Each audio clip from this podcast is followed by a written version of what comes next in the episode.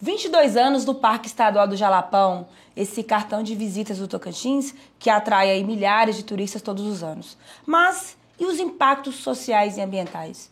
O que podemos entender a mais sobre essa questão do parque e sobre as comunidades que vivem lá? Para tratar desse assunto de uma maneira mais profunda, nós trouxemos aqui a doutora Maria Antônia Valadares, que vai conversar com a gente e falar um pouco da sua tese de doutorado que discutiu o tema. Maria Antônia, obrigada pela sua presença, que prazer poder estar aqui no dia que o parque completa 22 anos, para a gente poder estar com esse debate, que é um debate social importante e que muitas vezes é deixado de lado. O que, que você analisou na sua tese de doutorado? Obrigada, Maju. Bom, a minha tese ela critica os conflitos sociais que foram criados em função da sobreposição do Parque Estadual do Jalapão sobre o território das comunidades quilombolas. Ali já existiam pessoas quando se criou o parque, e ao criar o parque, sem ouvir essas comunidades, sem respeitar os seus direitos, criou-se os conflitos ambientais. Porque você criou, o parque foi criado pensando já no desenvolvimento do turismo, que é extremamente importante, é uma estratégia de desenvolvimento local, de geração de renda, mas não tem como se levar turista para um local que a princípio não poderia ter ninguém morando, que é o caso da categoria parque, que é uma unidade de conservação extremamente importante para a conservação ambiental, mas que causa conflitos sociais. Porque vejamos, ao quando o governo entendeu que ali era necessário se criar um parque, foi em função da, do nível de preservação do local. Sim. E por que estava preservado, Maju? Porque ali tinha comunidades quilombolas há mais de dois séculos, cuidando. O seu modo de vida é que levou aquela área ainda a estar preservada. Preservada, é verdade. São três comunidades ali na área, né? Sim, dentro da área do parque, ali tem a comunidade de Mumbuca, a comunidade Boa Esperança, uma série de outras pequenas comunidades ao redor e a comunidade do Carrapato e do Formiga.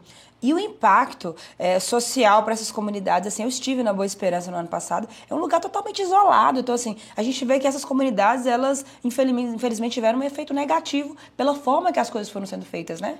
O turismo, ele ainda não é, é não chegou o dinheiro do turismo no, em todas as comunidades. As comunidades já recebem recursos em função do turismo, sim, mas o que tem que acontecer é que essas comunidades quilombolas precisam ser protagonistas né, desse desenvolvimento local. Verdade. O turismo de base comunitária comunitária é uma estratégia onde essas comunidades elas não são apenas funcionárias das empresas, elas protagonizam a recepção desse turista nas várias atividades que o, que o turismo proporciona, desde a hospedagem, a alimentação, as próprias visitações ali naquele local. Aquele debate sobre o possível processo de concessão que não se concretizou, foi suspenso pelo atual governador Vanderlei Barbosa, ele, é, ele mostrou ainda mais essa, isso, tudo isso que você está falando, né? E escancarou ainda mais essa realidade é, e as necessidades das comunidades quilombolas. Né? Sim, o processo de concessão sem ouvir as comunidades foi um segundo conflito forte, né? Quando criou o parque foi um primeiro conflito.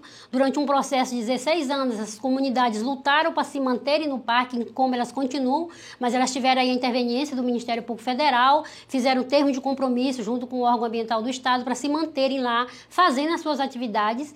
E aí, em, no, em 2021, veio em 2020 veio aí a questão da concessão sem ouvi-las. O que o governador Vanderlei fez à época foi acertado, né? Ele foi até a comunidade e disse: "Não vou continuar com um processo que a comunidade não está aceitando". Uhum. Então foi um primeiro ato de respeito a essas comunidades em parar um processo que primeiro as comunidades precisam ser ouvidas, participar da tomada de decisão e assim elas se tornarem protagonistas do desenvolvimento local. Doutora Maria Antônia, na sua tese, você trata essa questão da, é, de como fortalecer esse protagonismo das comunidades para que o Jalapão seja visto não só pelas belezas naturais, pelos servidores, mas que, mas que o turismo de base comunitária também cresça e se desenvolva?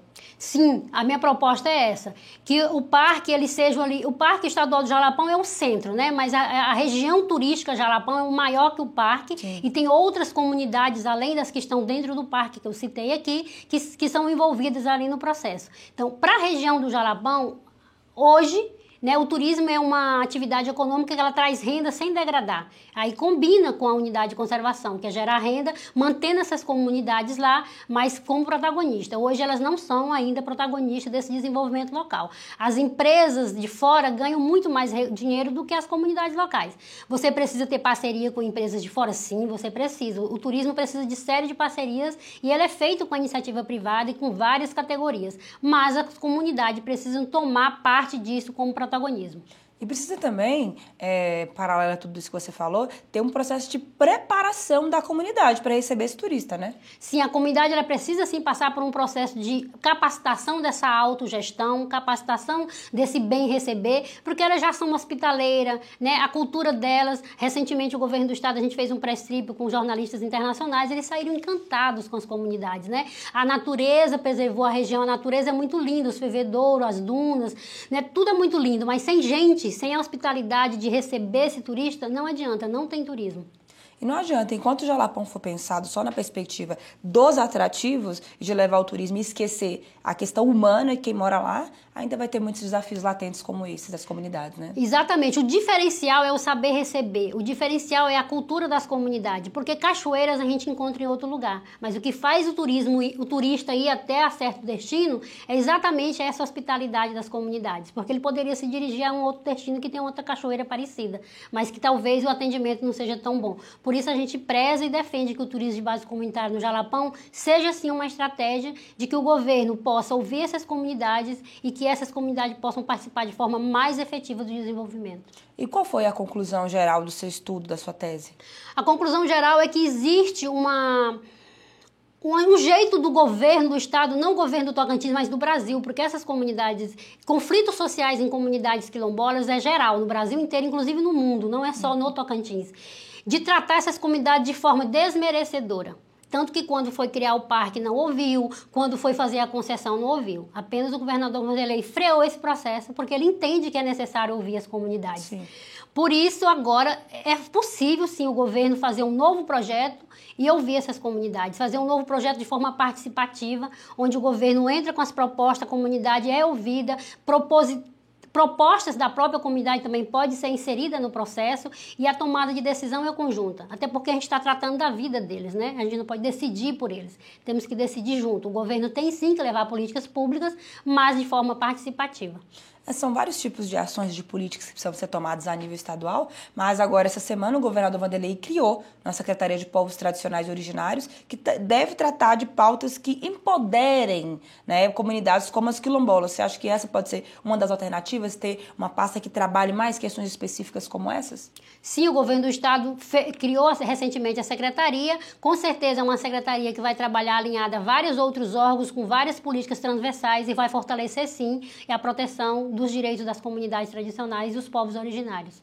Bacana, então é isso. São 22 anos do Parque Estadual do Jalapão, mas ele não chegou aos 22 anos sem a contribuição direta e sem o protagonismo das comunidades que sempre cuidaram daquele ambiente ali, das comunidades né, que tem lá os seus anciãos e anciãs. É muito bom e importante a gente sentir a forma de vida, de vivência do, dos quilombos tocantinenses, de como essa forma de vida é rica, como tem muito a nos ensinar e como tem muito também a, a nos ensinar, principalmente sobre preservação, como no caso do parque. Maria Antônia, muito obrigada pela entrevista parabéns pela tese. A tese vai ser transformada em livro, que você já me disse aqui, né? E importante que haja também estudiosos que façam como você fez, se debrucem sobre a causa do jalapão, sobre ir além é, dos atrativos e estudar os fenômenos é, culturais, ambientais e sociais, né? Obrigada, Maju. Eu que agradeço a oportunidade. É isso aí. Muito obrigado pela sua audiência, obrigado por ter nos acompanhado. Você continua acompanhando notícias sobre o Jalapão, Serras Gerais, sobre todos os municípios Tocantins aqui na Gazeta do Cerrado. Obrigado pela companhia.